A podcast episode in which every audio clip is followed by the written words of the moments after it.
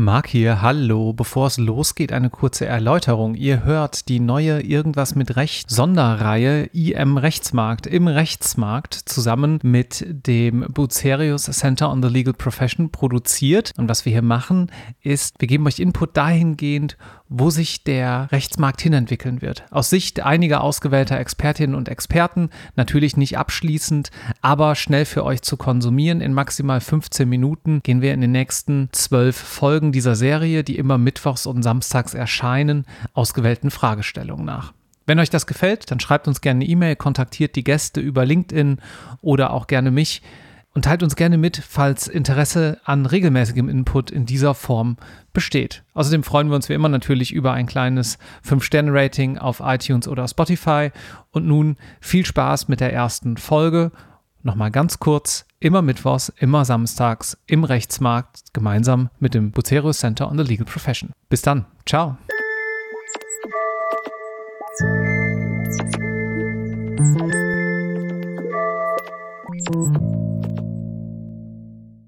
Herzlich willkommen zu einer neuen Episode im Rechtsmarkt. Um genauer zu sein, zur Episode 1. Wir haben nur in anderer Reihenfolge aufgezeichnet. Heute begrüße ich dafür erstmals hier im Studio, kann ich heute sogar sagen, Dirk Hartung. Hallo Dirk. Hallo, ich freue mich, dass ich dabei sein darf. Wir hatten eine gute Zeit, als wir unterwegs waren mit CLP und Tour und ich freue mich über die Gelegenheit, das Ganze nochmal Revue passieren zu kurz zur Methodik, die dem zugrunde liegt. Wir haben mehrere hundert Teilnehmer bei unseren ja, kleinen Events gehabt im Herbst letzten Jahres und die haben Fragen, Sorgen, Ängste auf Bierdeckel geschrieben. Und diese Fragen und Impulse möchten wir hier in dieser kleinen Serie jetzt gerne verarbeiten.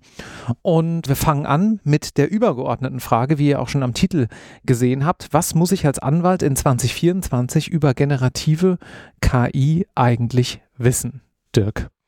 Das kommt sehr darauf an, wo ich Rechtsdienstleistung erbringe und wie eigentlich mein Geschäft aussieht. Wenn ich ganz etabliert bin, alles verstanden habe und vielleicht auch nicht mehr so lange dabei sein will, brauche ich mich damit gar nicht beschäftigen. Aber wenn ich so das intuitive Verständnis habe, dass das relevant sein könnte für meine Arbeit, dann muss ich das informiert entscheiden können. Das heißt also, ich brauche ein grundlegendes Technologieverständnis. Ich muss die Vokabeln verstehen. Ich muss verstehen, was im Bereich des Möglichen liegt und was vielleicht eher Fantasie von einem Dienstleister ist. Und ich muss in der Lage sein, mich mit den ganzen Informationen, die es ja da draußen im Internet und bei vielen Weiterbildungsanbietern und so verfügbar gibt, wie ich mich da orientieren kann, damit ich erkenne, wo mir die Leute Unsinn erzählen und dafür viel Geld abnehmen und wo das vielleicht relevant für mich ist und wo gute Informationen dahinter stecken. Also ein grundlegendes Technologieverständnis für große Sprachmodelle und generative KI ist, glaube ich, ein sinnvolles zeitliches Investment für die allermeisten Rechtsanwälte. Was ist denn deine Prognose? Was werden denn die meisten Anwältinnen und Anwälte in 24 machen? Nutzen die eher Tools, die KI beinhalten? Oder braucht es da auch auf persönlicher Ebene wirklich neue Fähigkeiten, sodass es irgendwie eine andere Art der Nutzung ist, als wir die bisher kennen, oder dass man vielleicht auch anders zusammenarbeitet mit, mit Developern oder sonstigen Einheiten. Wie siehst du den Markt?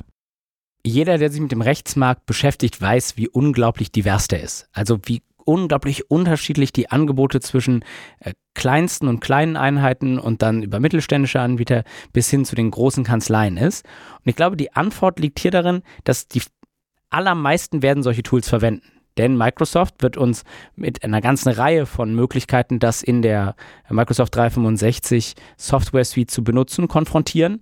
Und findige Anwältinnen und Anwälte werden das natürlich benutzen. Werden das in PowerPoint benutzen, die werden das in Word benutzen und müssen dann nur in der Lage sein zu verstehen, was da eigentlich hinter den Kulissen passiert.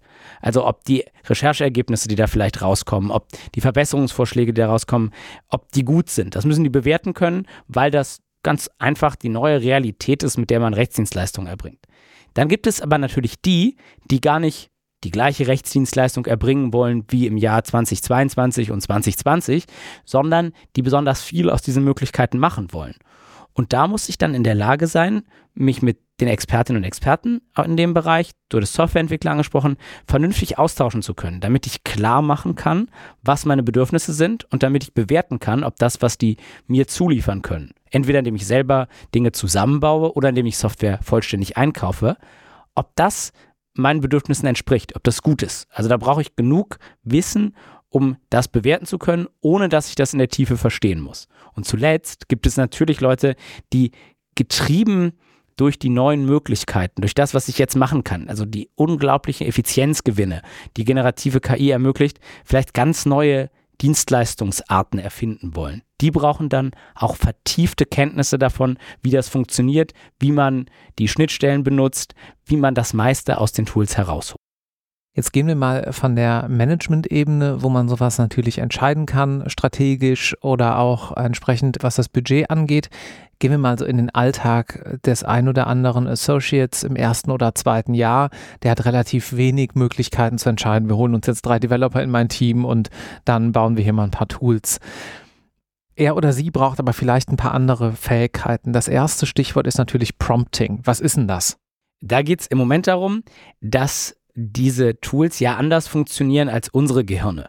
Das heißt, wenn ich einen Menschen etwas frage, dann gibt der mir eine Antwort ganz natürlich, die wir als Menschen im Rahmen eines guten Gesprächs erwarten. Dem muss ich nicht noch mehr Sachen dazu sagen. Diese Tools können ja inhaltlich nicht sprechen. Das heißt, denen muss ich zusätzliche Informationen und Instruktionen geben, damit die dann das von mir gewünschte Ergebnis produzieren. Und Prompting, Prompt Engineering geht darum, meine Anfrage so zu verbessern, so aufzuteilen, so mit Informationen anzureichern, dass die Modelle für mich das beste Ergebnis produzieren. Also ich muss ein bisschen lernen, was ich alles dazu sagen muss, damit ich das Ergebnis kriege, das ich will. Das ist eigentlich jedenfalls im Ausgangspunkt ähnlich wie Googeln. Wenn du vor zehn Jahren gegoogelt hast, dann konntest du eingeben Höhe Kölner Dom und wenn das irgendwo bei einer Standardwebseite wie zum Beispiel Wikipedia in diesem sehr einfachen Beispiel stand, dann hat dir Google wahrscheinlich damals noch den Link zu Wikipedia ausgeworfen. Heute würden die das dann an der Seite irgendwie anzeigen, der Kölner Dom ist so und so hoch. Wenn du ein bisschen später sozialisiert wurdest, jetzt in den letzten Jahren vielleicht erst angefangen hast, Google zu benutzen, dann würdest du mit hoher Wahrscheinlichkeit auch nicht wie wir Höhe Kölner Dom da eintippen, sondern einfach die ganze Frage, wie hoch ist der Kölner Dom? Und das geht eben mittlerweile auch. Weil sich die Algorithmen hinter Google natürlich auch weiterentwickelt haben. Die verstehen mehr natürliche Sprache, die wissen mehr, wie Menschen fragen wollen. Insofern ist dieser Abgleich Mensch-Maschine, wie kommunizieren wir miteinander, wie versteht das eine das andere, ja eigentlich auch nichts Neues. Ne? Also Prompting ist jetzt ein neues Wort, Prompt Engineering ist ein neues Buzzword, würde ich sogar mal sagen.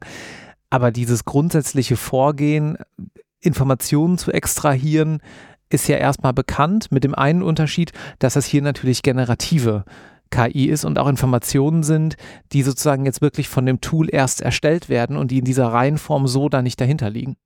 Und es ist ja anderes Wissen, denn nur weil ich weiß, wie man Google dazu kriegt, das gewünschte Ergebnis zu produzieren, weiß ich gar nichts darüber, wie man ChatGPT dazu kriegt, das gewünschte Klar. Ergebnis zu produzieren.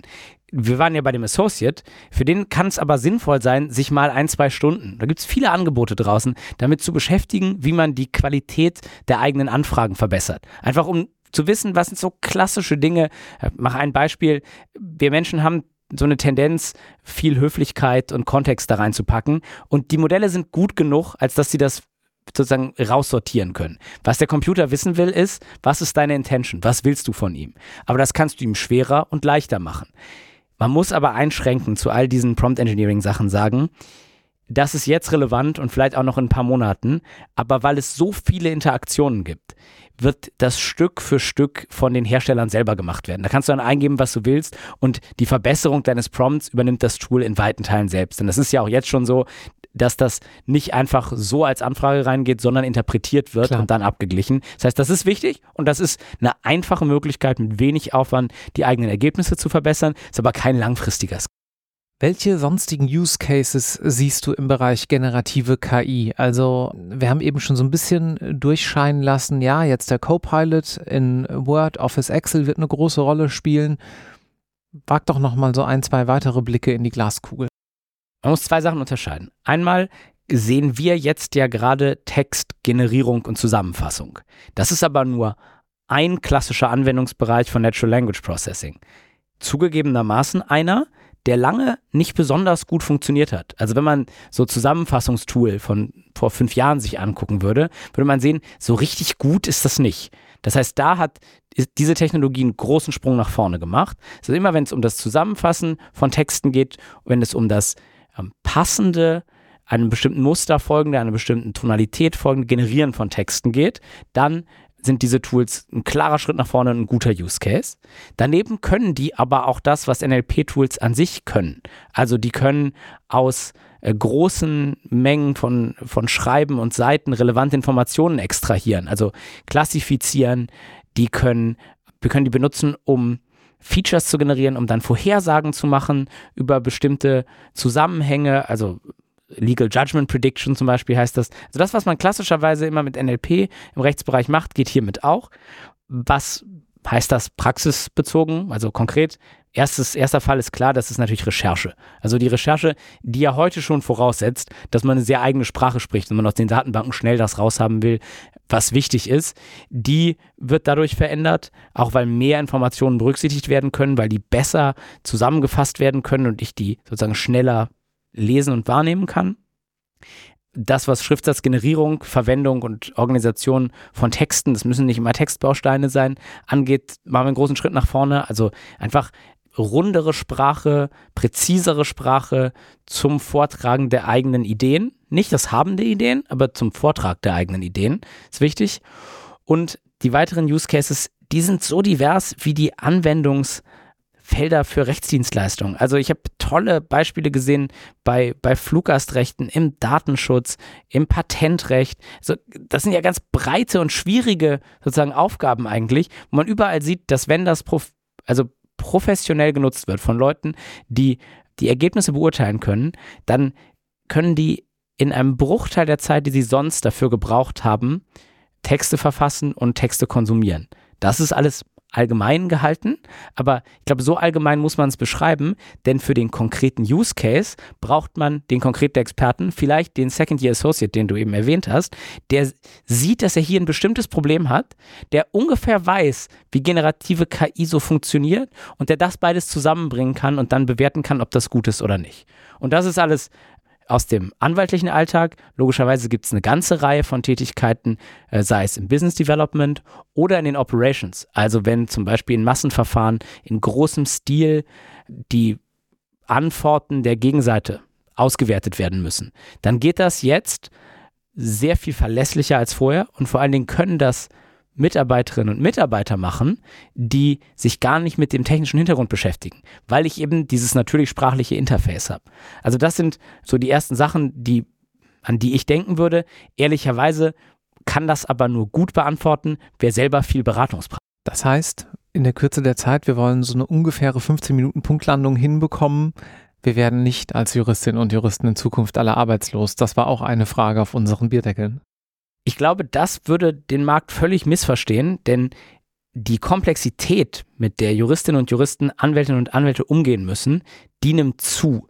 Das heißt, wir werden nicht arbeitslos, wir werden automatisch weniger demografisch, aber wir werden mit diesen Werkzeugen besser in die Lage versetzt, unsere Arbeit zu machen. Ich glaube, das ist eine Riesenchance und eine total gute Nachricht, was auch der Grund ist, warum ich glaube, dass es sich sehr lohnt, sich mit diesen Themen zu beschäftigen. Vielen Dank für die spannenden Insights. Gerne. Ciao. Wiedersehen.